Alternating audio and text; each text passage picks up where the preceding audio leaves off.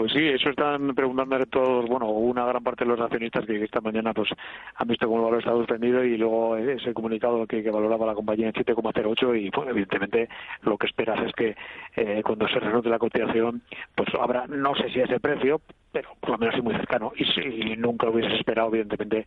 que abriera eh, como está ahora mismo, ¿no? Abierto más arriba, pero abierto a 5,60 euros por, por acción.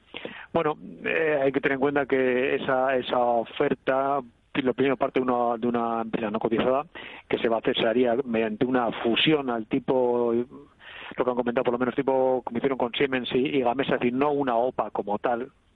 con lo cual eh, todo depende de cómo valores también las acciones de, la propia Barceló y eso ha enfriado muchísimos ánimos. Yo no pensaba que tanto, la verdad, es pensaba que por encima de 6 por lo menos eh, estaría la cotización, pero visto lo visto, que ha empezado en esa zona e incluso ha llegado a bajar a, cinco y medio con un importante volumen de, papel, pues la verdad es que, hay que hay que verlo un poco en perspectiva y